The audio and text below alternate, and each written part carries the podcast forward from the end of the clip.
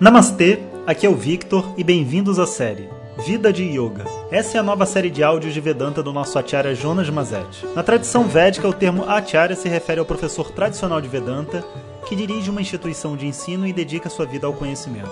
Jonas Mazet é formado pelo curso de três anos do Swami Dayananda na Índia e hoje dirige seu próprio Instituto de Vedanta no Brasil. O seu propósito com esses áudios é permitir que as pessoas possam saborear o néctar do conhecimento e, quem sabe, despertar para uma nova liberdade. Hoje o tema é Eficiência no Yoga. Om Shri Guru Namaha Harihi Om Bom dia pessoal, então no áudio passado eu falei um pouco sobre Samatwam, essa capacidade de lidar com os opostos e hoje a gente vai falar sobre uma outra definição que existe na Gita, muito bonita, que é Yogaha Karmasu Kaushalam. E para a gente ver como que essa palavra yoga é uma palavra tão rica, né?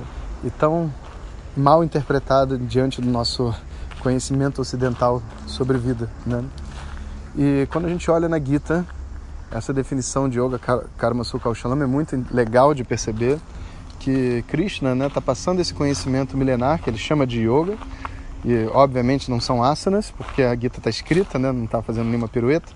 Então é um conhecimento a respeito de uma atitude de vida, um conhecimento sobre si mesmo. E lá, em uma das sessões, ele vai definir, em um dos versos, yoga como é, karma su kaushalam. E olha que interessante. Kaushalam sabe o que, que é? Eficiência, habilidade. Né? E karma su, nas ações. Então, a eficiência nas ações é chamado de yoga. E esse é um ponto muito interessante se você ainda se conectar com as outras tradições orientais, como por exemplo o Wushu ou Kung Fu, né?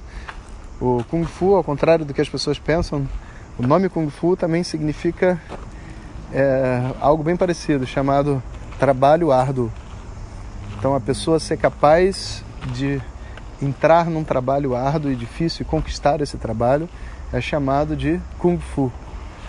E o trabalho físico, né, mental, psicológico da arte marcial é um trabalho muito árduo e por isso a arte marcial foi chamada de Kung Fu. E no yoga aqui não é diferente. Ele está explicando o seguinte, que yoga não, não tem nada a ver com postura física, com respiração, nem nada disso. Tudo isso pode ser yoga, mas yoga é maior do que isso. Yoga na vida de uma pessoa é a habilidade dela na ação. E significa que eu vivo uma vida onde eu estou fazendo ações constantemente, mas nem sempre eu vivo essa vida de ações de uma maneira consciente e inteligente. Senão não precisava dizer, né? Habilidade na ação, todo mundo faz ação. Ou seja, é possível eu viver uma vida onde eu não estou tirando o melhor proveito dela por simplesmente uma questão de ineficiência na ação. E quando a gente diz ineficiência na ação, não é só uma questão de produção, não, porque produção também é uma coisa importante, sabe? Então é o equilíbrio de duas energias chamadas Yin e Yang. Por exemplo, eu estou gravando um áudio para vocês. Se eu estou gravando esse áudio, eu tenho que gravar com uma certa atitude, com um certo relaxamento, senão não vai funcionar. Agora, esse relaxamento que eu tenho para gravar o áudio, eu não posso usar sei lá, para andar até aqui, esse local onde eu gravo, porque senão eu vou perder muito tempo. Sabe, vou andar de, de lá para cá nessa velocidade, nessa calmaria, não vai dar certo. Então, quando eu venho, quando eu estou saindo, sei lá, da minha casa até o, o trabalho, eu sou, eu vou o mais rápido possível. Quando eu chego no trabalho e tenho que desenvolver um trabalho artístico, eu tenho que relaxar. E aí eu saio do, desse relaxamento e vou almoçar, eu vou almoçar rápido. Aí eu saio do almoço, volto para casa, eu relaxo novamente. Então, a todo momento eu estou fazendo um jogo de yin e yang. Yin e yang. Horas que eu estou com muita força, com, que eu preciso de pressa, objetividade, e horas que eu estou relaxadamente mergulhando dentro, vamos dizer assim, de uma, de uma mente mais sensível, mente mais perceptiva. Quando eu consigo fazer o equilíbrio dessas duas forças, eu tenho então o que é chamado de Kaushalam.